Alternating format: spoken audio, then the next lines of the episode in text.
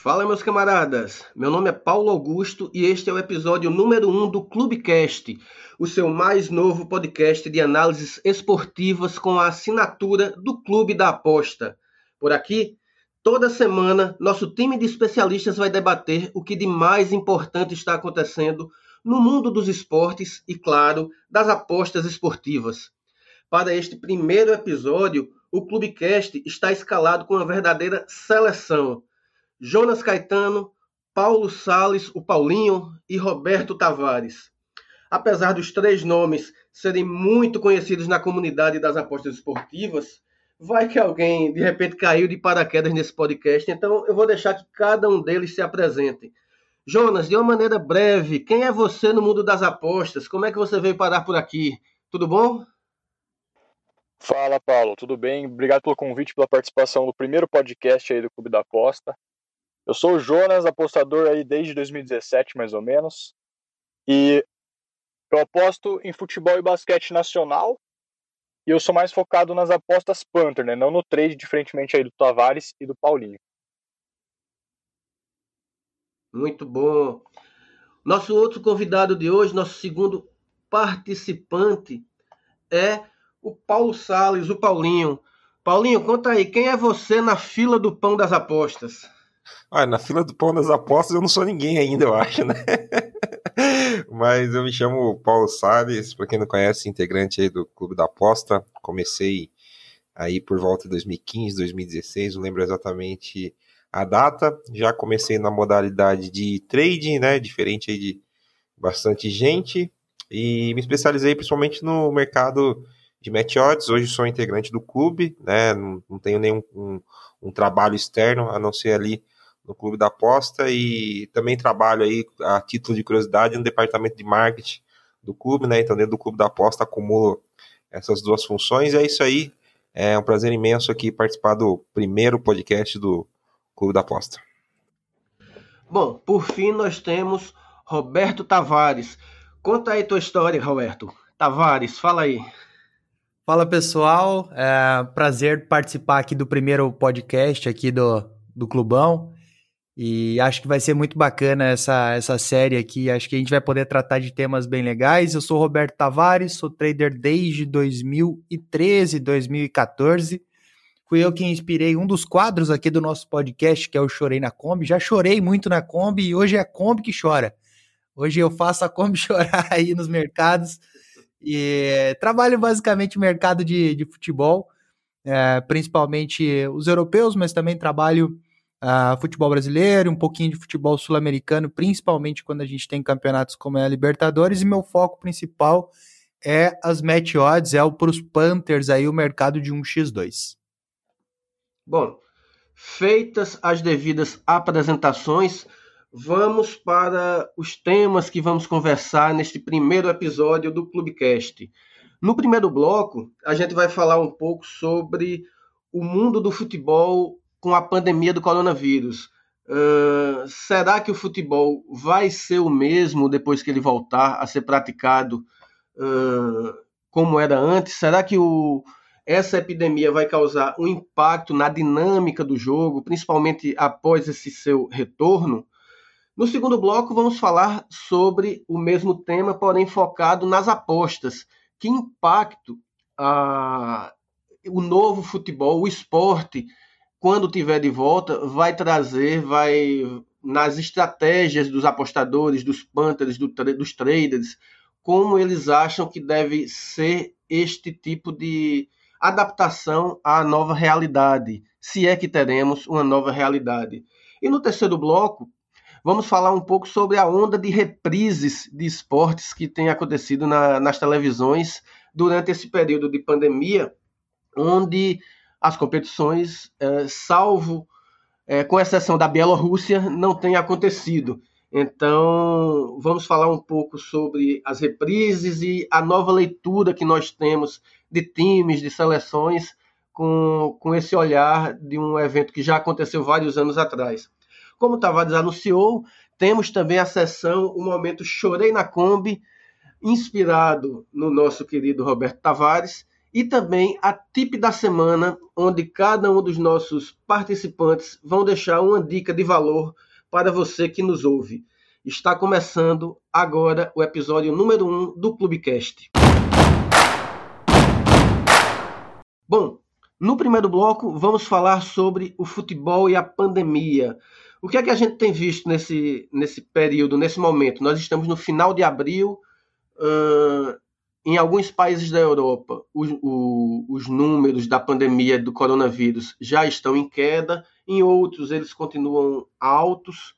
No Brasil, o número está crescendo, uh, os especialistas dizem que a, que a curva está ainda na subida e que deve demorar algumas semanas para que uh, se estabilize e passe a cair.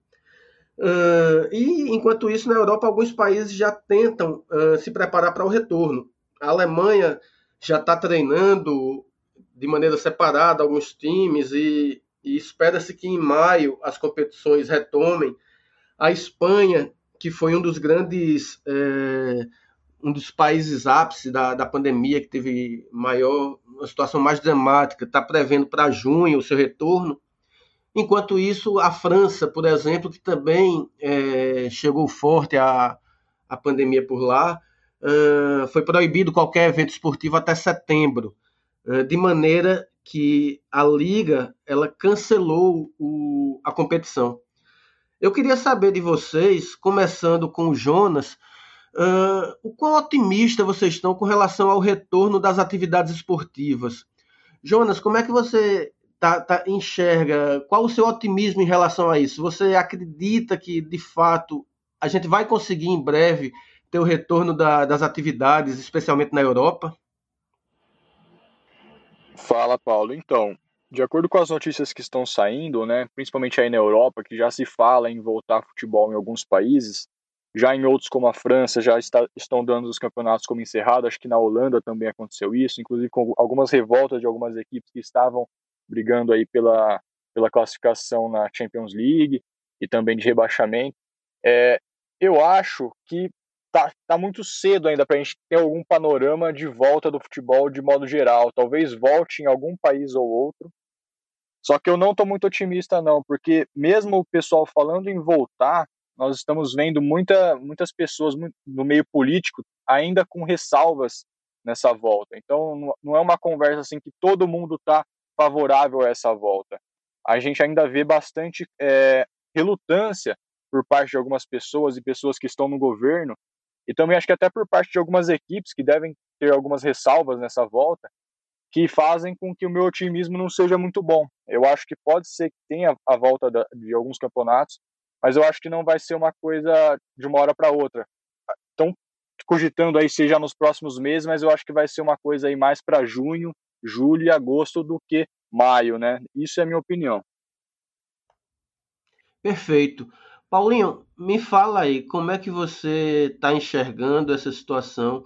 Você está otimista com relação à volta das atividades, como na Europa está prevendo ou programando agora para maio, junho?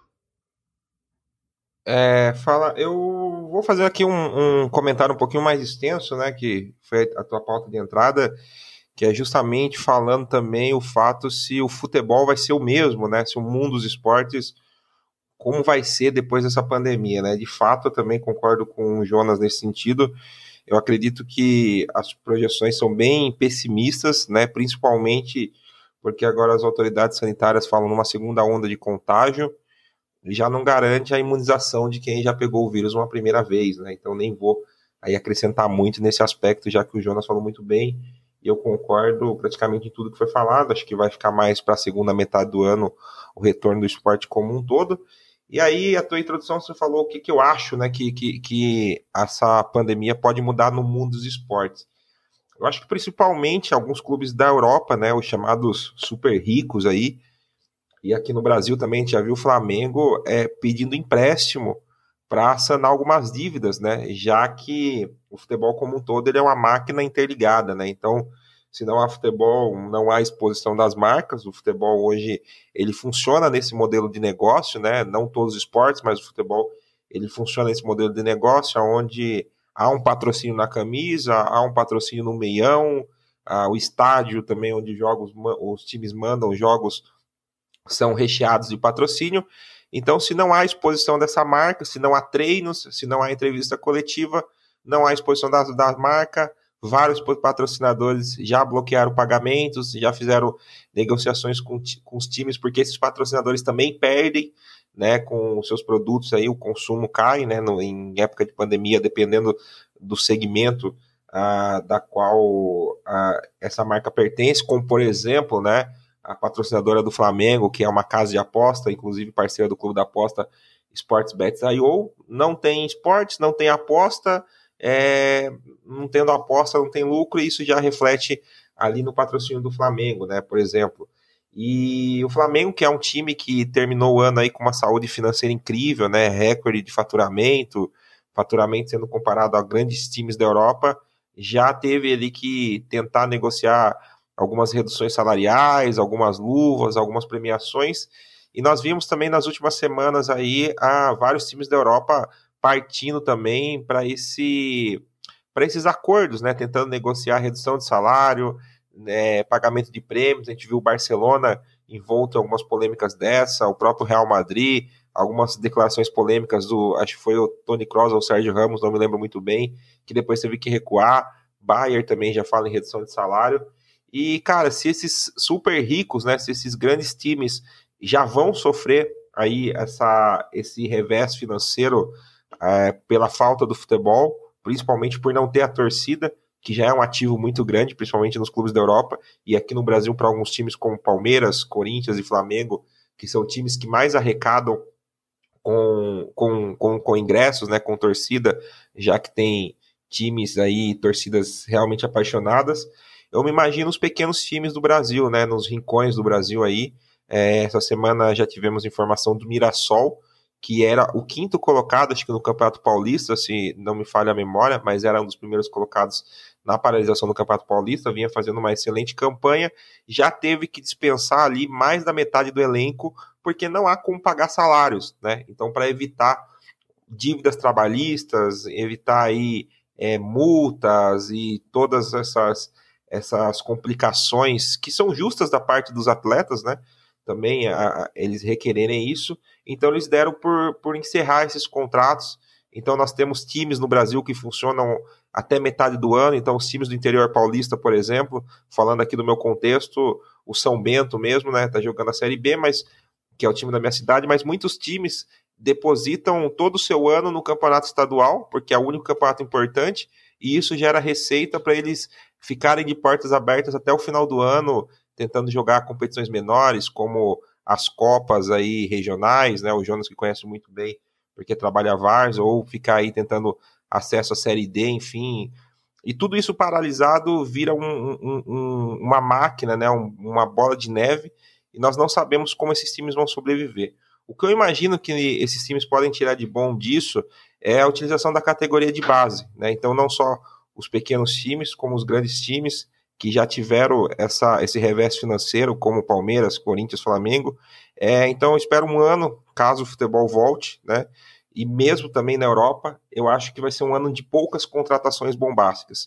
Então, acho que se nós estávamos acostumados ali a ver uh, essas contratações milionárias, como o Dembélé saindo do Dortmund indo para o Barça, Barça vendendo Neymar, enfim, essa série de, de, de, contratações bombásticas, eu acho que esse ano a gente vai ver bem menos, e a gente vai ver aqui, principalmente no Brasil, uh, times aí de escalão médio, como próprio Cruzeiro, né, que está numa crise financeira terrível, é, Botafogo, Vasco, Corinthians também, que está numa crise financeira um pouco complicada, utilizando muito mais categoria de base, esquecendo um pouco essas contratações milionárias aí. Perfeito. É, antes de. Eu sei que o Jonas quer falar, mas antes de passar para o Jonas, deixa eu ouvir o Tavares, que ainda não opinou sobre, sobre esse assunto. Tavares, o mundo do futebol vai ser o mesmo? Você está otimista para o restante deste ano?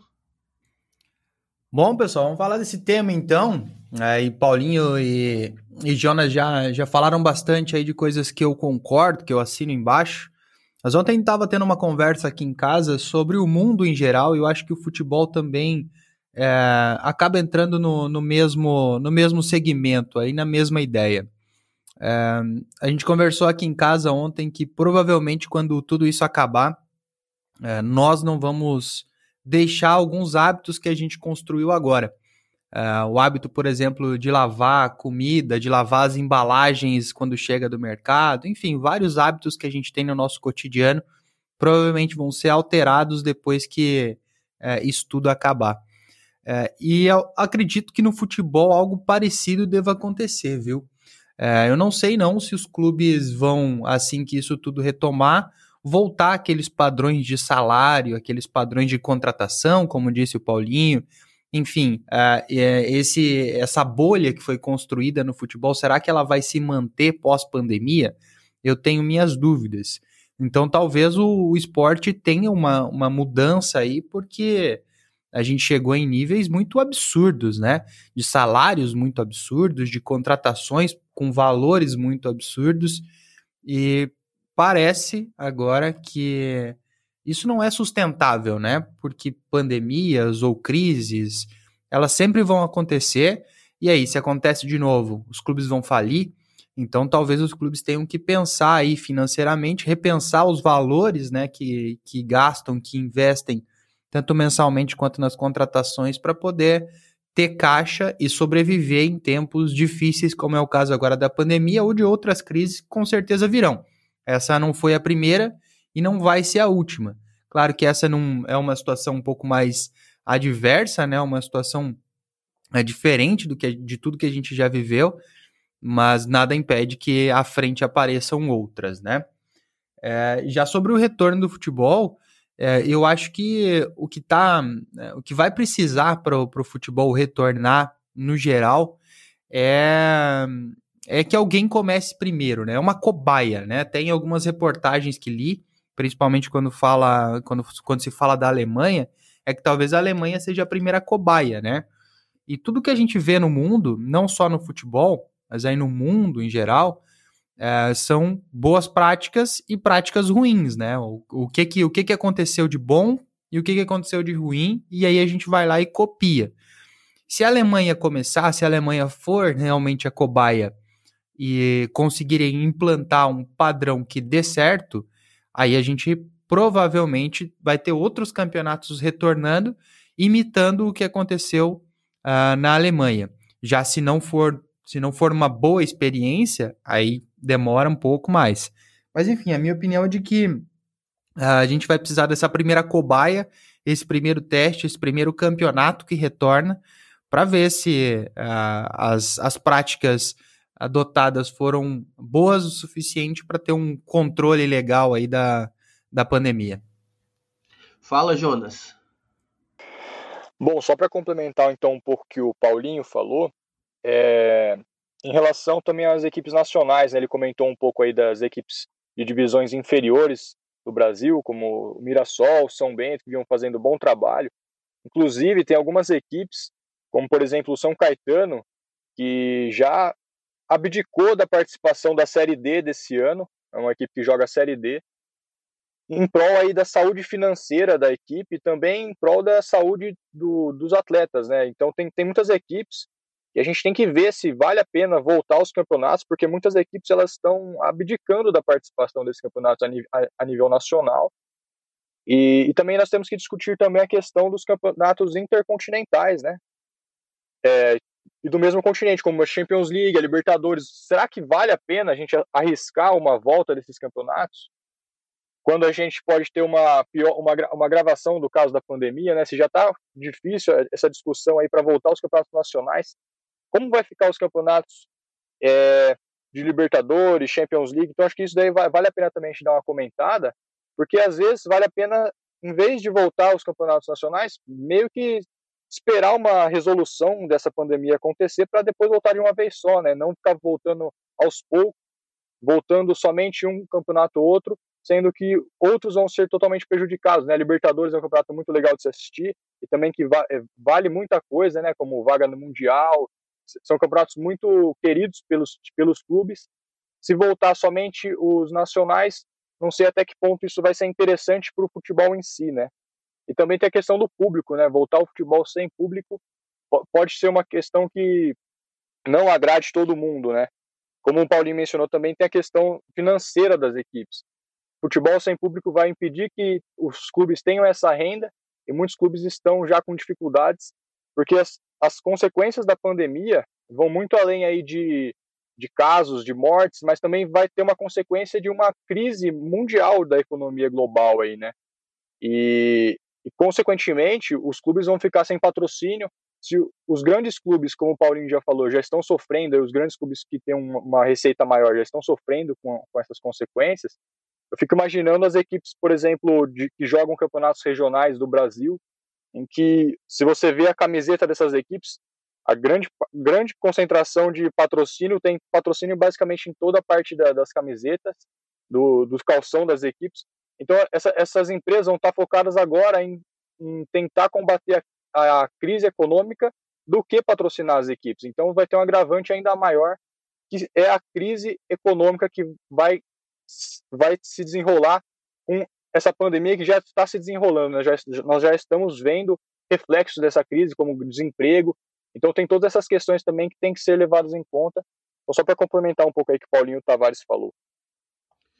Perfeito. Eu, eu acho, inclusive, isso. Eu acho que a gente vai ter uma, uma reconfiguração, digamos assim, de muita coisa, inclusive da questão financeira também. Eu acho, eu acredito também que os valores astronômicos que a gente está acostumado a, a ver vai ter uma, uma queda grande e de repente essa pode ser a oportunidade a curto prazo, porque eu acho que a médio e longo prazo acaba voltando ao estágio que a gente está agora, mas a curto prazo talvez seja a oportunidade de haver mais um certo equilíbrio entre equipes com menos poder aquisitivo das equipes que têm um poder aquisitivo bem superior. Para a gente terminar esse bloco, fala aí, Paulinho, o que é que você quer complementar? Só uma última coisa aí, acho que o que vai mudar muito também acho que vai ser a paixão do torcedor, né? Tavares pode falar isso daí, que é um assíduo frequentador de jogos do Grêmio. Eu acho que se for permitido uma volta e tiver a possibilidade, claro que é remoto das torcidas, eu acho que a abstinência do torcedor do futebol aí, do esporte em geral, vai fazer aumentar essa paixão, né? Então acho que vai aumentar bastante o consumo de camisa, de ida ao estádio, de compra de produtos pay-per-view. Acho que tudo que vai envolver o esporte, até mesmo o mundo das apostas, eu acho que a gente vai ter um boom muito grande na hora da volta. Acho que isso, acho que são umas coisas é, para olhar para o lado otimista também, não só pessimista aí da, das coisas, né? Tô é doido é para que retorne o futebol. Pelo amor de Deus, tô doido para ver meu Grêmio, vamos! eu, eu, confesso que não tô achando tão ruim o Náutico há dois meses sem perder um jogo, não. Bom, terminamos o nosso primeiro bloco do Clubecast. Vamos começar a segunda parte, o segundo bloco do programa. Bom, neste segundo bloco, os assuntos continuam mais ou menos os mesmos, só que agora trazendo o enfoque das apostas, como essa nova realidade que a gente não sabe quanto, como vai ser. A gente, a gente tem uma certeza: o futebol e os esportes em geral não devem ser iguais a como estavam no início de março, quando foram paralisados.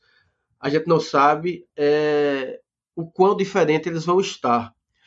Trazendo isso para as apostas, é, um exemplo agora do que o próprio Paulinho e o Tavares falaram, o Jonas falou, a questão do estádio vazio. Muito provavelmente, quando as competições voltarem, o primeiro momento deverá ser sem público. E eu acho que é, é difícil prever até quando que vai ser sem público, porque em meio de uma, de uma pandemia, ainda que seja permitido que os 22 jogadores estejam em campo, eh, mais três, quatro árbitros, mais algumas pessoas de comissão técnica, eu não sei se daqui a seis meses, por exemplo, vão liberar que o Maracanã tenha 50 mil pessoas no estádio para ver um jogo do Flamengo, ou que o Olímpico é, tenha lá o, o seu público máximo para um jogo do Grêmio ou que os aflitos tenham 70 mil pessoas para ver o Náutico. Mentira, não tem 70 mil pessoas nunca. Mas, enfim, é, Eu não sei quando vai ser permitido é, isso. Trazendo para as apostas, é, a gente pode ter é, uma nova dinâmica é, no jogo e isso refletir em estratégias, seja Panther, seja, seja punting, seja no trading, é, a gente vai, corre esse risco de ver, digamos que boa parte do que a gente trabalhou e procurou se especializar ter que ser revisto por conta de uma nova realidade. Eu queria que Jonas falasse um pouquinho sobre isso. É, então, além das consequências aí que a gente falou no primeiro, primeiro bloco do programa, tem toda essa questão de quando os campeonatos voltarem, é, muitos fatores de análise, pelo menos no Punch, né, no meu caso, nas apostas Panther, muitos fatores de análise vão sofrer mudanças, né? É, o fator mando de campo das torcidas, as equipes que jogam muito com a torcida a seu favor, elas já vão perder um pouco o peso de jogar em casa. É, a gente tem também a questão do fator emocional dos atletas, o fator psicológico. Será que os atletas eles vão é, ter o mesmo emocional de quando era antes quando tudo estava acontecendo normalmente, tem também a questão do fator físico das equipes. Provavelmente os atletas eles não devem estar parados, mas eu tenho certeza que eles não também não estão treinando aí 100% para manter o físico de como era antes. Então são, são várias questões aí que com certeza vão mudar a, o comportamento das equipes dentro de campo. E, e eu acredito que depois que voltar aos campeonatos, em relação às apostas, a gente tem que ter muita cautela na hora de fazer essas análises. E no começo, assim que voltar, não voltar com tudo. O que, o que, significa voltar com tudo? Não utilizar a nossa stake padrão aí na volta das apostas, após aí a, a, a volta dos esportes, porque a gente, a gente não sabe como vai ser, uma situação totalmente nova, uma situação inusitada, que provavelmente a cada 100 anos a gente vai ver uma vez só na vida, né? Uma coisa que eu nunca tinha visto, acredito que vocês também nunca viram uma coisa parecida. Então, como é uma situação muito nova, acho que a gente tem que pregar cautela nesse momento. Quando as apostas voltarem, os campeonatos voltarem, a gente primeiro dá uma analisada para ver como que as equipes vão estar tá se comportando dentro de campo, para ter uma noção melhor aí após algumas rodadas, para a gente ter uma visão melhor das apostas, para a gente também não cometer o erro de querer voltar com tudo e acabar quebrando a cara aí o que a gente achava que podia acontecer dentro de campo acontecer de uma forma totalmente contrária. Então, acho que pegar cautela nesse momento aí, quando voltar às apostas, voltar aos esportes, é a palavra aí de, desse bloco. Tavares, é, a gente tem normalmente, quando todos os campeonatos estão ocorrendo, estão sendo disputados, muita gente que faz o, o, o overtrading, né? Tá, não consegue parar um jogo atrás do outro. Agora, quando começarem a voltar as competições, ter. Você acha que é importante ter cautela também nos jogos? Você, os apostadores em geral, os traders em geral, têm que ter mais cuidado do que já tinham que ter naturalmente? Ah, eu acho que a gente tem dois pontos de vista. E o primeiro é o risco, ah, e o outro é a possível recompensa também, né? Que é, alguns campeonatos podem dar para a gente muitas oportunidades claríssimas, né? Equipes que não estão tão bem fisicamente, equipes que, por um acaso, uh, tiveram problemas da própria doença e aí uh, escalaram uma, uma equipe um pouco mais, uh, vamos dizer assim, um pouco mais frágil, um pouco mais fraca.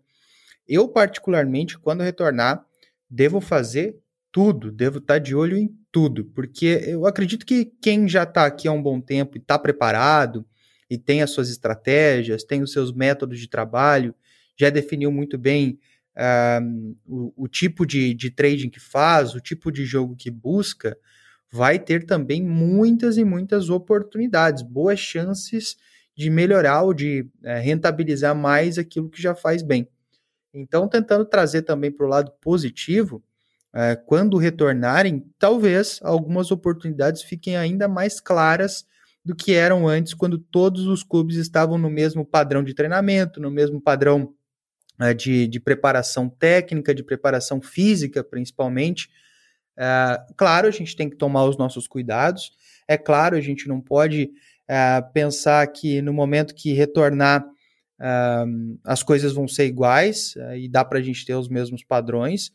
Uh, talvez a nossa variância seja um pouco maior, talvez a gente perca mais vezes e ganhe também mais vezes, ou seja, a gente vá, pro, o nosso gráfico vá para cima muito rápido, depois ele volta um pouco para baixo, um pouco com, com uma velocidade, com uma força parecida também. Uh, e aí a gente precisa controlar isso dentro da nossa gestão, dentro dos nossos métodos de trabalho, mas acredito que a gente vai ter também, além dos perigos, a gente vai ter também muitas e muitas boas oportunidades no mercado. E eu vou ficar bem atento nisso, cara. Assim que retornar, eu pretendo fazer de tudo, menos é, campeonatos tipo Bielorrússia e Nicarágua, né? Esses campeonatos eu vou deixar de fora. Mas se por um exemplo ah, voltarem dois ou três campeonatos na, na mesma época e os jogos forem em sequência, eu devo aí provavelmente fazer sim um overtrading e vou analisar todos os possíveis jogos porque talvez tenham excelentes oportunidades. Perfeito. Ô Paulinho, como é que você enxerga sobre, sobre essa ótica também o, o retorno, que cuidados a, a gente, o apostador, o trade o trader deve ter nesses instantes de assim que voltar, por exemplo, o campeonato da Alemanha ou da Espanha? Cara, particularmente eu acho que para mim não vai ser novidade alguma, assim, dentro de um processo que eu já estou acostumado a fazer, por exemplo, no começo de temporada, né? É, e toda vez que se encerra uma temporada e tem a volta dos campeonatos, a gente tem que fazer uma observação de como essas equipes se modificaram taticamente, as que houveram troca de treinador, como elas, elas é, isso foi afetado taticamente, né? E também as transferências, enfim, acho que tudo, o ritmo da equipe, a equipe às vezes fica muito tempo parada, né? É, então isso acaba influenciando do modo geral dentro do trade. Então acho que não vai ser nada muito diferente disso. Ali na, no começo de temporada, geralmente a primeira, a segunda, até a terceira rodada, a gente acaba trabalhando com a mão um pouco mais leve, né? Trabalhando um pouco mais centrado, um pouco mais. É, eu acho que esperar ali uma, duas, três rodadas já é comum na pré-temporada, né? Então acho que é isso que eu vou fazer. Pegar um pouco mais leve, ser um pouco mais conservador aí nas primeiras rodadas para ver como os times voltam. É, também acho que o fator torcida que o Jonas citou muito bem, é, para algumas equipes que fazem ali do seu, do seu estádio, um verdadeiro caldeirão, vai ser bem importante. A Alemanha, por exemplo, que é uma das equipes que vai, uma dos campeonatos que está prestes a voltar, Bayern, Dortmund, principalmente Dortmund, é, Hertha, Hoffenheim, são equipes que jogam muito com a torcida a favor, a gente percebe que o time chega até a mudar a postura dentro de campo, dependendo ali do apoio da torcida. Então, acho que vai ter essa, essa, essas pequenas alterações, mas acho que não é nada muito estranho no nosso mundo, não, sabe? Acho que não vai uhum. ser. É só mais segurar essa ansiedade mesmo pela falta de esporte, pela falta de futebol. Então a gente vai ter que segurar um pouco essa ansiedade e trabalhar como se fosse uma pré-temporada, realmente reconhecendo os times, esperando as formações táticas, o que, que os times mudaram nesse meio tempo e como as equipes vão se comportar, esperando aí duas, três rodadas.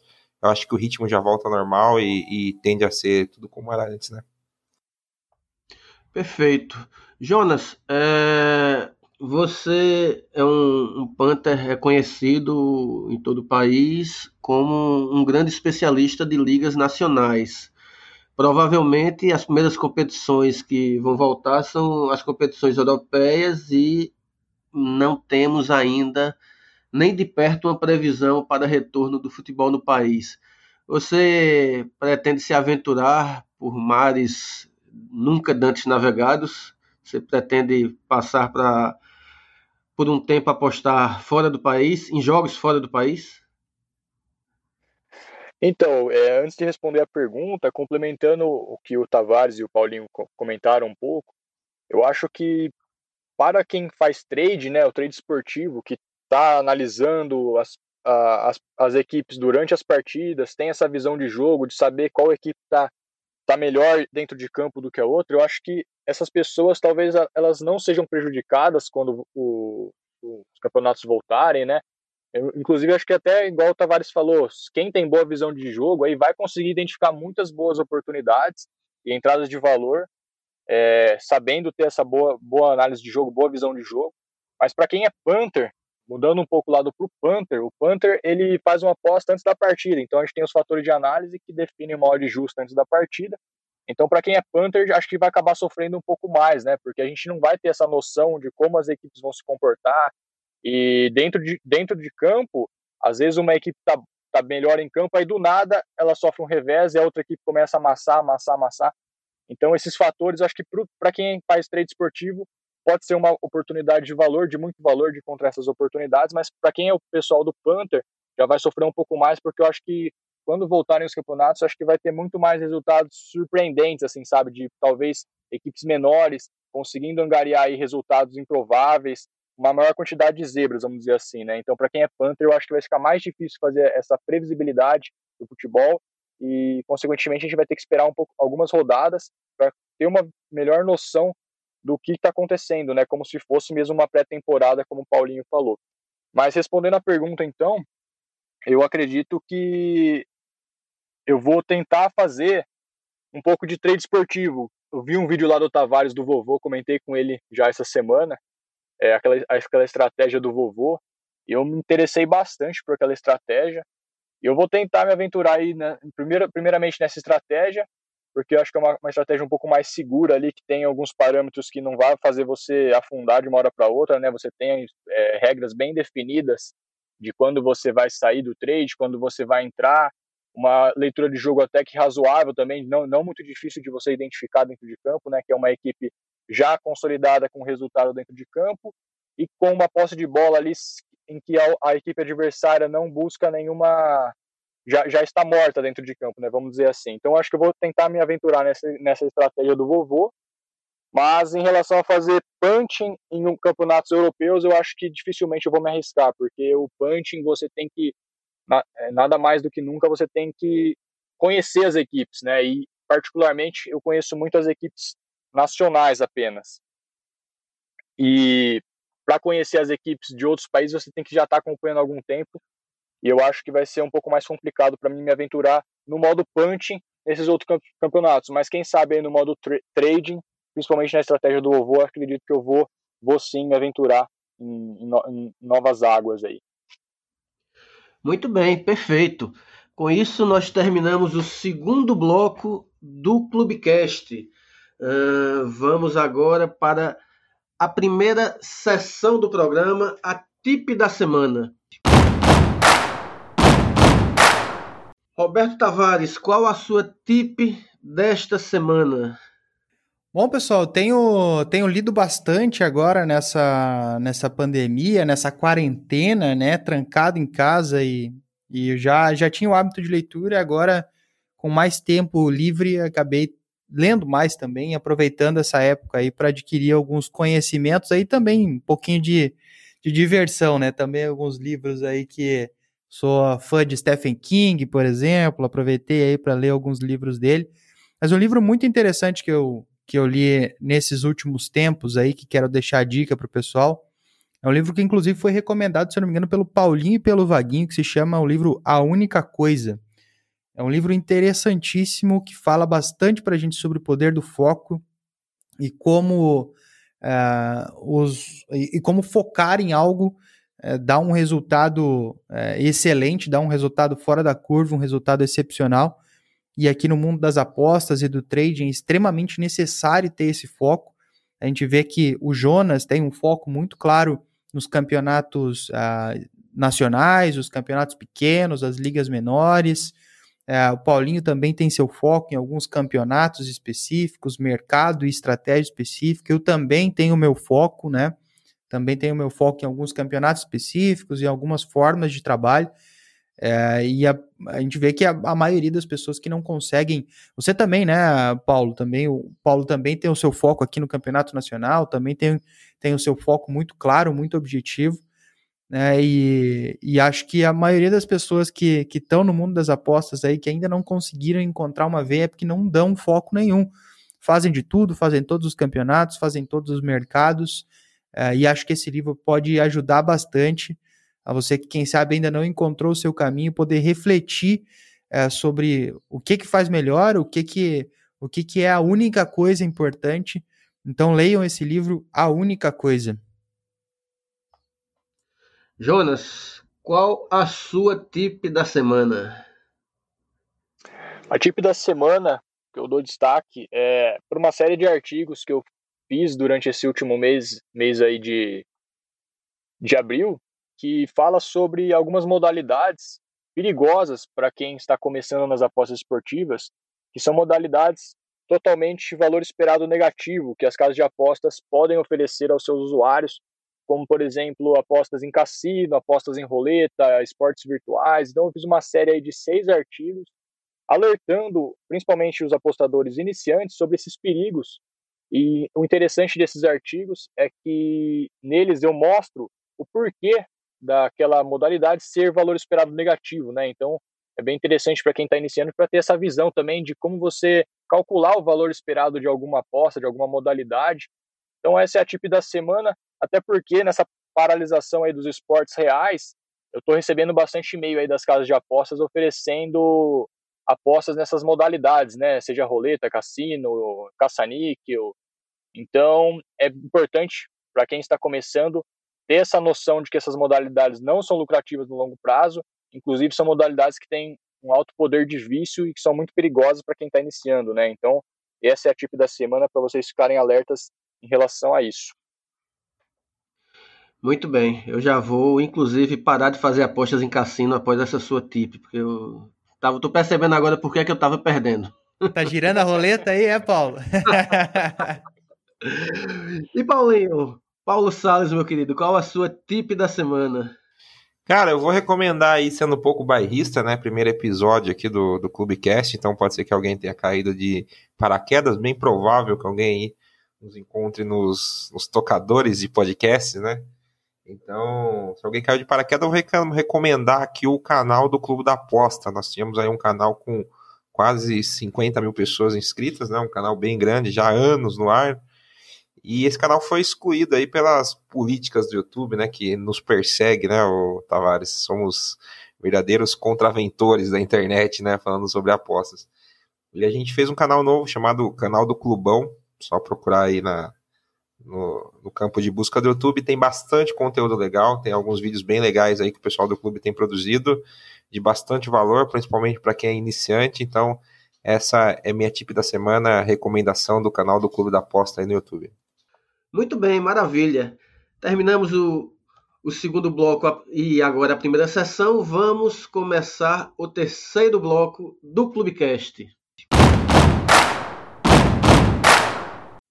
Bom, nesse terceiro bloco, vamos entrar na onda que vem acontecendo em todas as emissoras de TV a, TV a cabo, de, emissoras de esporte, de televisão, e também na TV aberta, que é a onda das reprises. É, me dei conta de que teve um dia que a gente teve um debate inteiro, várias mesas redondas, várias mesas redondas toda a noite avaliando o jogo Brasil e Alemanha, a final da Copa de 2002. Eu confesso que eu nunca imaginei que isso fosse acontecer. Ver reprise, ok, mas passar toda uma noite debatendo o que aconteceu naquela partida, para mim foi uma, uma grande novidade.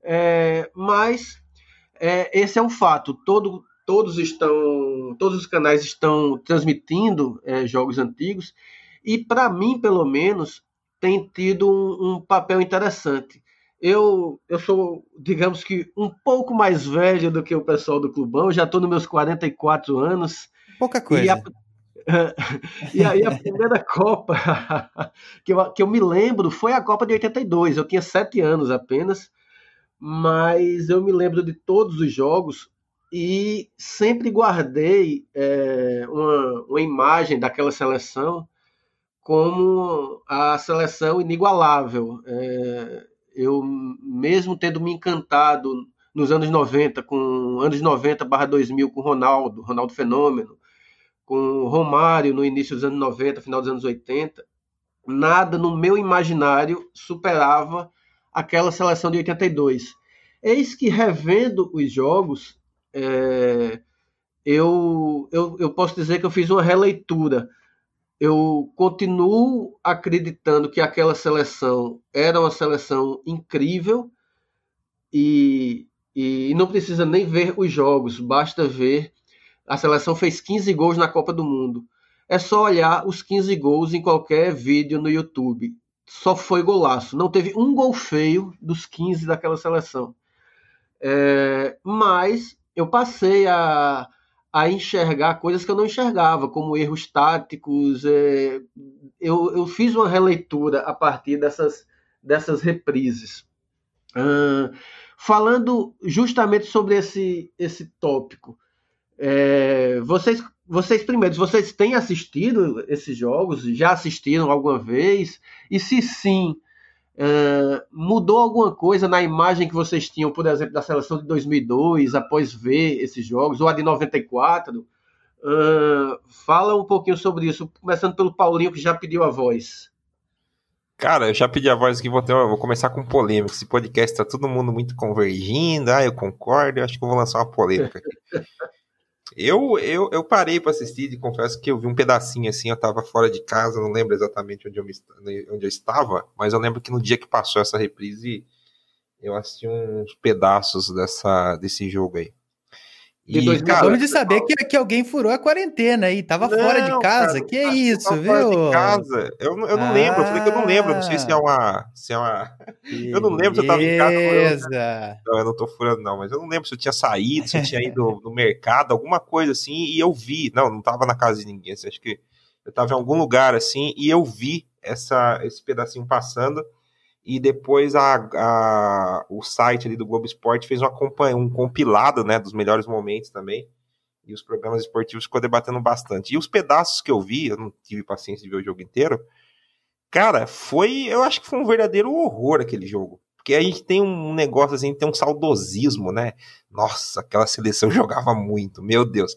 Cara, aquela final para mim, olhando ali, cara, o Brasil teve ali uns 10, 20 minutos de, de pressão no primeiro tempo e depois, realmente, assim, cara, é, você via que a seleção brasileira não conseguia controlar o jogo.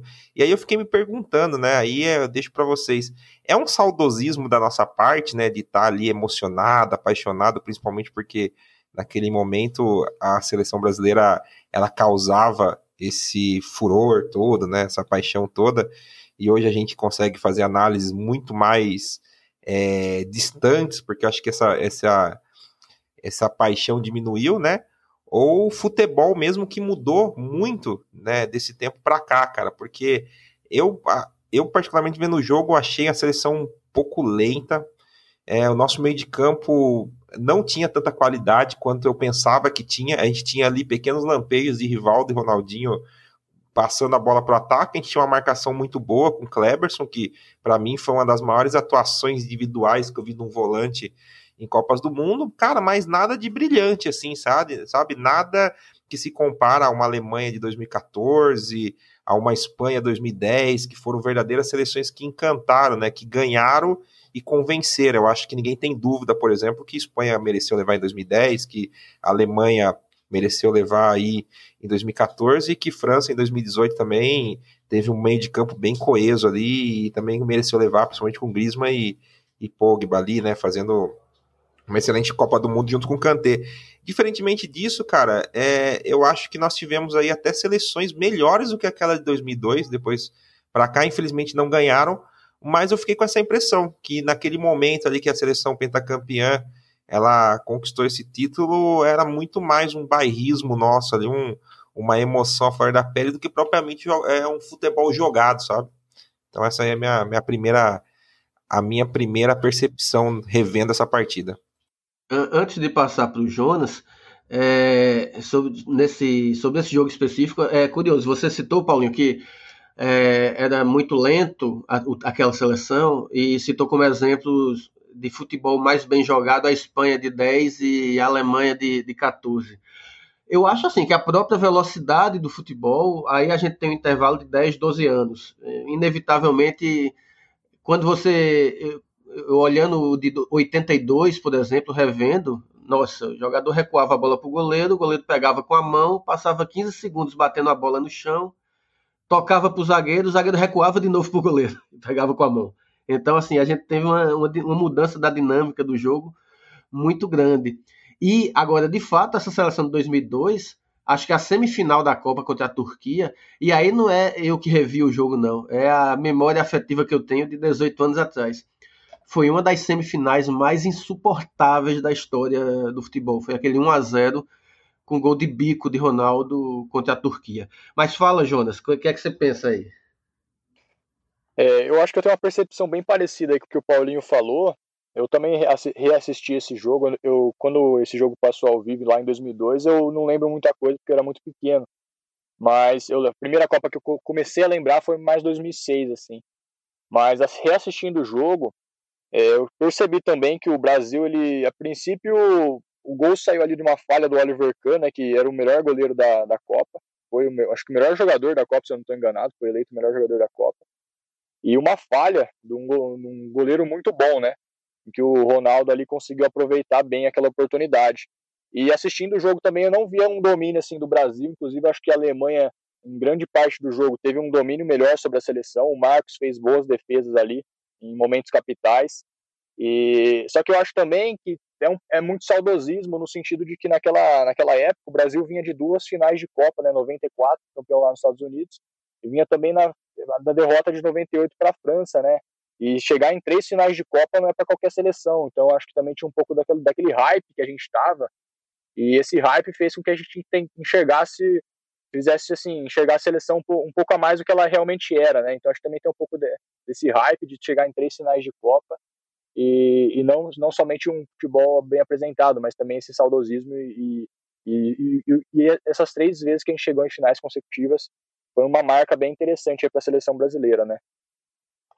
Tavares, você, além das Copas do Mundo, você chegou a assistir a reprise do jogo do Náutico contra um time de futebol society, que o time de society ganhou. É. assisti, sim. assisti sim e vou, vou, vou, confessar aqui que todas as vezes que eu assisto essa reprise eu me emociono, viu? Tem um filme também e pô, é uma época, época boa também na minha vida. sobre essa, essa questão assim desse, de, de, desse, desse momento trágico para você, Paulo, desse momento de glória para mim, é, e também trazendo essa questão das outras reprises, cara, é, eu acho que muda bastante a nossa, a nossa forma de ver as coisas quando a gente uh, assiste esses jogos, porque a, a, gente vê que as qualidades técnicas eram gigantescas, né? Jogadores ali que realmente tinham uh, muito, muito recurso, né, para poder trabalhar. Mas fazendo uma comparação assim com outras coisas, cara, a humanidade ela vai aprendendo ao longo do tempo como utilizar melhor os seus recursos, né? Então a gente vai ver, sei lá, na cozinha, né? Talvez há, há 10, 20 anos atrás a gente tivesse a maioria dos recursos que a gente tem hoje, mas a gente não sabia aproveitar uh, todos eles da maneira que a gente sabe hoje. Então, se os jogadores uh, daquela época estivessem disponíveis hoje com os recursos que a gente tem de conhecimento sobre tática, sobre técnica, sobre treinamento físico? Será que eles não conseguiriam render muito mais? É, então eu, eu acho que quando a gente faz essas comparações, assim, ah, a seleção de 82 era melhor ou era pior do que a seleção de 2002? É muito difícil você fazer essa comparação, porque você não tinha o mesmo conhecimento que se tem hoje, sabe? Os recursos podem ser muito parecidos. É, mas o, o, conhecimento aplicado em cima desses recursos é completamente diferente. Então, acho que a gente precisa refletir sobre isso quando a gente faz essa avaliação e faz essa comparação. Né? Na minha visão, não tem como comparar. Cada época é diferente. Uh, e a gente vai ficar nesse campo teórico aí de, de aplicar o mesmo conhecimento com, com diferentes condições, né, com diferentes é, é, padrões, e, e, aí fica complicado, sabe, fazer essa, essa análise. Mas a, eu acho que o que fica na memória acaba sendo. A mente, a mente humana ela é seletiva, né? Ela vai separar aqueles pequenos fragmentos e aqueles pequenos fragmentos vão acabar se tornando é, pedaços de realidade. Quando a gente vê aí, uh, por completo, né? Por exemplo, o Paulo falou muito bem aí do jogo uh, Brasil e Turquia, né? A gente vê que a gente só gravou o gol de bique. Às vezes o gol de bique ficou marcado pra gente como aquela jogada de futebol raiz que bate pro gol de qualquer jeito mesmo e o que importa é a bola no barbante, sabe? É... Então, o que eu penso é que é, todos os jogos, mesmo ah, os de seleção, como os jogos de clube também, por exemplo, ficou muito marcado para mim agora 2017, com o Grêmio campeão da Libertadores. Mas era um Grêmio que teve muitos erros também, um, um Grêmio que errou muitas vezes na marcação, apesar de ter dominado completamente a competição. É, também teve momentos ruins ali dentro e momentos onde errou taticamente, onde errou na estratégia, onde erros individuais também aconteceram. É, então, se a gente analisa de novo como um todo, a gente sempre vai acabar encontrando erros, sabe? E eu não consigo, sinceramente, fazer comparações, não consigo de forma alguma comparar a seleção de 94 com a seleção de 2002, porque os recursos talvez fossem uh, muito similares, os recursos talvez fossem muito parecidos em questão de qualidade, mas o conhecimento aplicado em 94 foi diferente do conhecimento aplicado em 2002, que é completamente do conhecimento aplicado agora uh, em 2020. Na próxima Copa que a gente tiver, a gente já vai ter conceitos táticos, técnicos, de estratégia completamente diferentes também, e o futebol acaba mudando. Uh, e a gente acaba tendo uma nova versão do futebol que, que é, é, é diferente em cada época e, e, e também é, semelhante em alguns pontos, claro, mas que para mim, é, a título de comparação, não serve. É uma coisa é uma coisa, não adianta comparar é, abacaxi com, com banana. Banana você compara com banana e abacaxi você compara com abacaxi. É uma, uma coisa curiosa da, das seleções brasileiras que foram campeãs é que é, todas elas tinham jogadores que eram uma certa unanimidade, né? Tipo, pelo menos de 70 para cá, os três títulos, em 70 você tinha Pelé, que era unanimidade, você tinha alguns jogadores como Tostão, Jairzinho. Em 94 você tinha pelo menos o Romário, que era uma unanimidade nacional. E em 2002 você tinha Ronaldo, que era uma unanimidade. Mas é, todas tiveram técnicos que de alguma forma foram contestados, né? Assim, que não eram unanimidades, digamos assim. Né? Zagallo nunca foi uma unanimidade, Parreira em 94 nunca foi uma unanimidade, assim como Filipão, embora tivesse num bom momento, não era exatamente uma unanimidade. Na época ainda era o Luxemburgo meio que considerado o melhor técnico do Brasil. Mas é, essa é só uma curiosidade sobre essas seleções campeãs rapidinho para concluir o bloco. Primeiro Paulinho, depois o Tavares. É, última coisa que eu tenho para dizer, né? Só uma observação sobre o time da Alemanha, que também era um time horroroso também, viu? É, a Alemanha, lembrando ali, eu, eu abri aqui a tabela da Copa, ganhou do Paraguai nas oitavas, ganhou dos Estados Unidos nas quartas e ganhou da Coreia nas semifinais. Ou seja, teve um caminho muito facilitado. E revendo essa, essa, essa final aí também, eu não me lembrava quão horroroso era o time da, da Alemanha ali. Era só Oliver Kahn mesmo e ninguém mais também. Fala, Tavares. É, só para comentar sobre essa questão da unanimidade, é que eu acho também que nessas, nessas épocas aí, né, 94, 2002, as outras situações onde a gente triunfou, a gente não tinha esse essa interação é, social via internet que a gente tem hoje. Então, cara, mesmo se fosse, ó, vamos transportar 2002 para cá, agora, 2020, vamos pegar para a última Copa aí, 2018, né? É, Será que ia ter essa unanimidade toda em cima de Ronaldo, em cima de Romário, em cima de Pelé? Ia ter um corno filho da puta no Twitter que ia falar mal, velho. E, e, e essa unanimidade que, que tinha antes, é, hoje eu acho praticamente impossível de ter, sabe?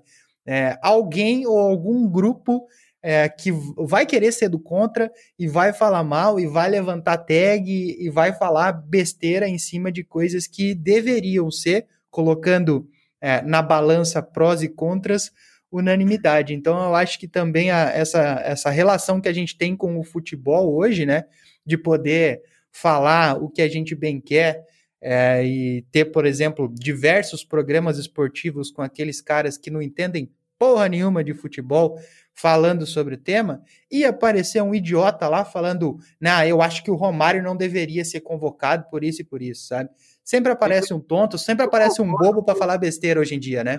Eu concordo com quase tudo. Eu só acho que, por exemplo, mesmo nos tempos de hoje, nenhum argentino, eu acho que fala, não agora, mas dois, três anos atrás, que não queria o Messi na seleção. Acho que o Messi era unanimidade na Argentina, como o Cristiano Ronaldo é uma unanimidade em Portugal, embora não seja unanimidade quem é melhor do mundo. E eu acho que nesse caso específico, o Romário estava no seu grande auge em 94, e eu, eu acredito que mesmo é, em tempos de redes sociais, aquele Romário de 94 eu acho que ainda seria unanimidade, mas enfim, é um debate esse. É, mas acho que ainda poderiam falar assim, viu, Paulo? É, rende tudo aquilo no clube, mas não rende na seleção por isso e por isso.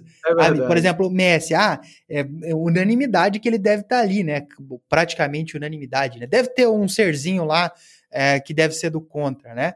mas sempre vão ter aqueles que ainda vão criticar porque não consegue render a mesma coisa que rende no clube, na seleção, e aí vai virar esse burburinho, sabe? Então, é, tem, em tempos de rede social, sei lá, para mim, cara, nada é unanimidade. Sempre tem um, um, um babaca para falar alguma coisa. Não é que toda unanimidade é burra, é que não existe unanimidade. é bem por aí. Bom, e vamos agora para a última parte do programa, o momento especial inspirado no nosso Roberto Tavares, o momento Chorei na Kombi do Clubecast. E aproveitando a participação do Tavares, vamos deixar ele explicar para quem ainda não conhece o que danado é esse Chorei na Kombi, Tavares. Por que é que você ficou famoso por chorar na Kombi e por que é que hoje você que faz as Kombi chorarem? Sacanagem, né? Pegarem o, o, nome do quadro aí, mas beleza, né? Já tá na, na boca da galera, então vamos assumir esse chorei na Kombi de vez, né? É, basicamente, e aí aproveitando, né? Falando de Copa, já que falamos de seleção e tudo mais, o meu chorei na Kombi ele surgiu justamente com o jogo de Copa do Mundo e justamente com o pior fiasco da seleção brasileira, que foi o 7 a 1 em cima da Alemanha. É, naquela época uh, de 2014, a gente ainda não tinha o material que a gente tinha para estudar, não tinha realmente traders no Brasil que pudessem falar com propriedade do tema, e eu acabei entrando num curso de um rapazinho muito bonito, muito cheiroso pela, pelas telas, mas que não sabia porra nenhuma de trading, é, e acabei é, fazendo e executando estratégias que eram EV-, mas por uma sorte, talvez divina, eu consegui multiplicar a minha banca naquela época é, e consegui é, fazer o suficiente para poder comprar os meus móveis, comprar as minhas coisas para poder me mudar de cidade. Eu estava me mudando de Cascavel, cidade que eu nasci, Cascavel no Paraná, para Porto Alegre por causa do Grêmio. Estava me mudando para lá só para poder acompanhar mais de perto meu clube do coração. É, e a minha mudança ia ser no dia posterior ao 7 a 1 Eu tinha comprado uma Kombi de prefeitura, é, uma Kombi com a pintura intocável. Se você tocasse na pintura, caía um pedaço dela. A Kombinha 82, chamada Valkyria. E a grana da minha banca era a grana que eu tinha disponível para poder comprar fogão, geladeira, claro, tudo usado, tudo de segunda mão, mas era o que eu tinha disponível. E fui trabalhar no 7 a 1 eu achava que eu trabalhava bem o under e entrei no under 3,5, acabei tomando os gols é, e tinha colocado mais ou menos o, o, uma relação ali para o fogão, tá? Tinha colocado o dinheiro do fogão. Perdi o fogão.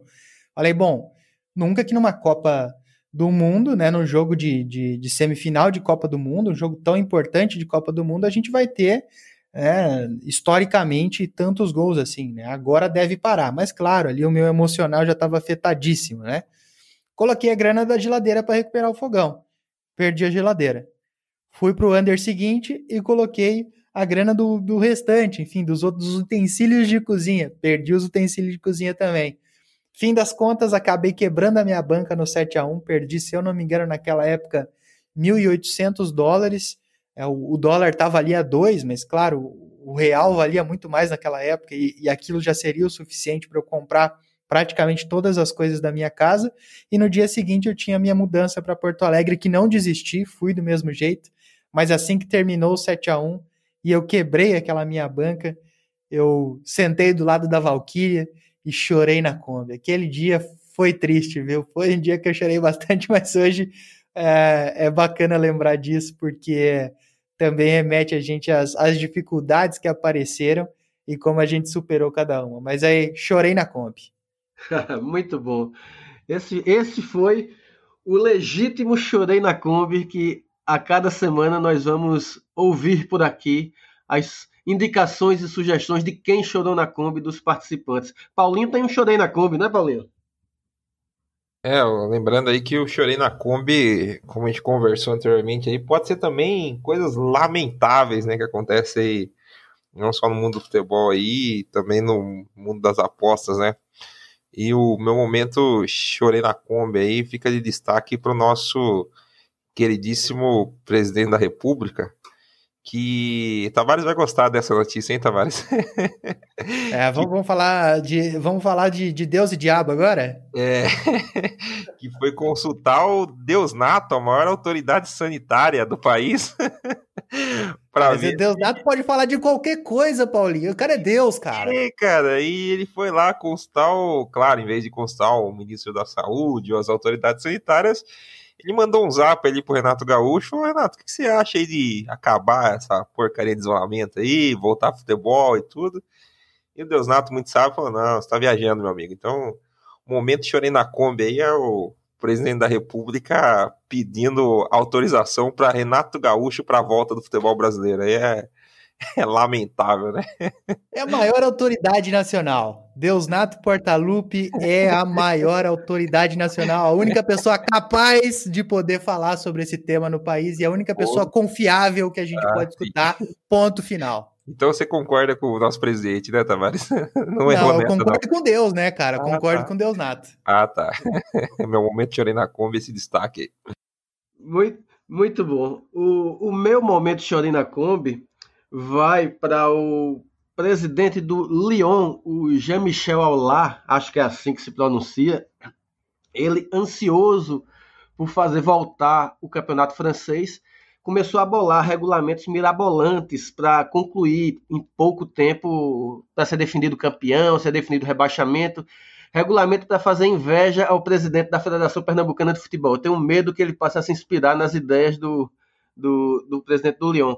E aí, quando ele já estava com o regulamento todo pronto na cabeça dele, o, o governo francês decretou que não tem não só futebol, mas qualquer esporte na França até setembro. Com isso, a federação, a Liga Francesa, acabou decretando o fim do campeonato francês nessa temporada e o Jean-Michel Aulard deve estar chorando na Kombi ou no Renault dele até agora por conta dessa decisão. Bom, estamos terminando o terceiro bloco do programa, do primeiro episódio do Clubecast. Eu queria agradecer muito a participação do, dos companheiros. O Jonas está pedindo a palavra. Eu acho que o Jonas. Jonas, você tinha um momento chorei na Kombi também, é isso? Eu tenho Pô, também, ia, ia compartilhar o Opa, momento aí, é, já tá me cortando. Jonas.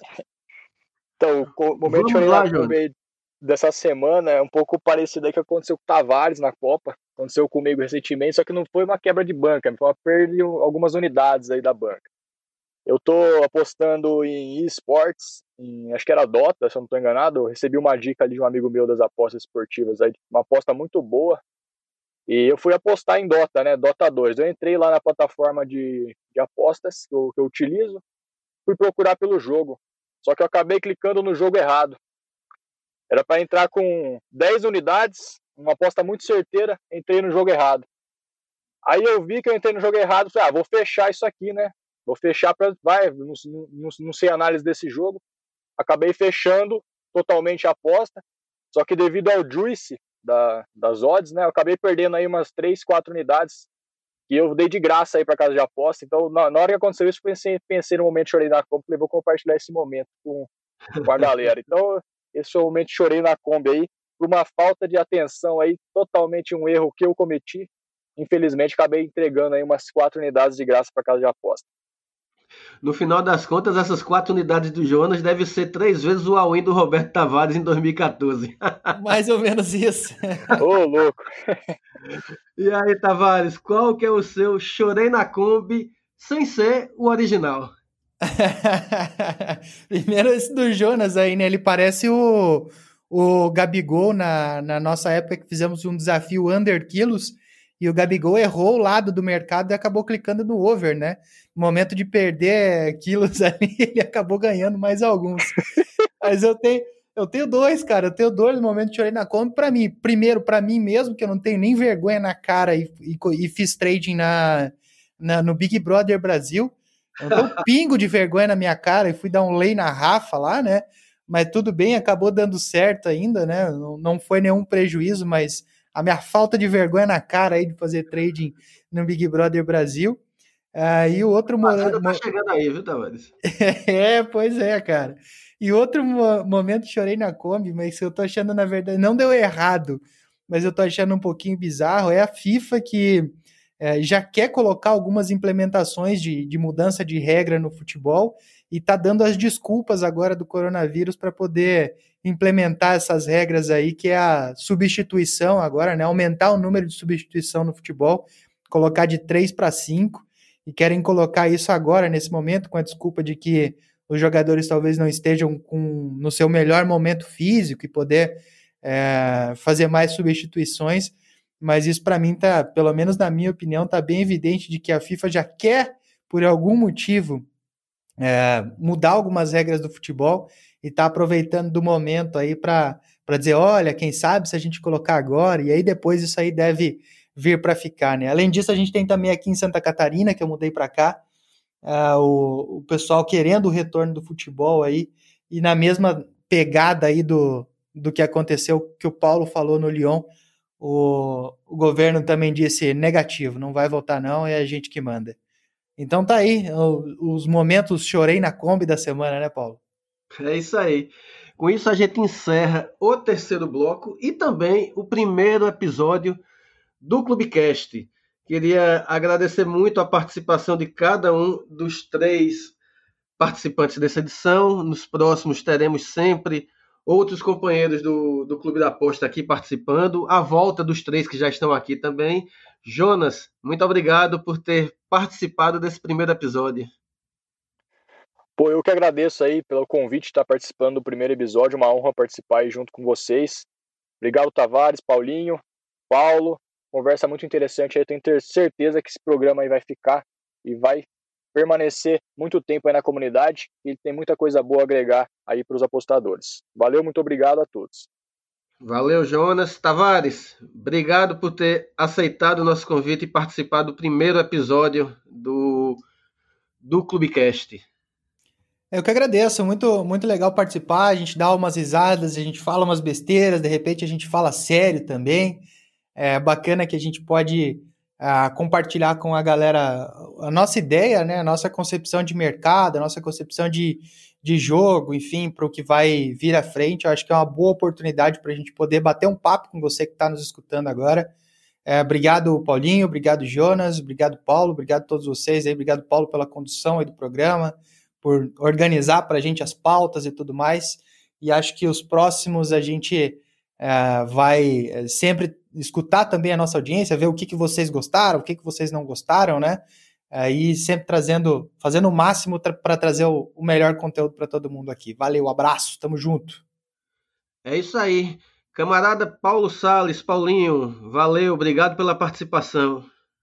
Opa, eu que agradeço, um prazer enorme é, fazer parte desse episódio de inauguração com pessoas aí que trabalham junto, admiro, Tavares, Jonas e, e Paulo, muito obrigado pela oportunidade.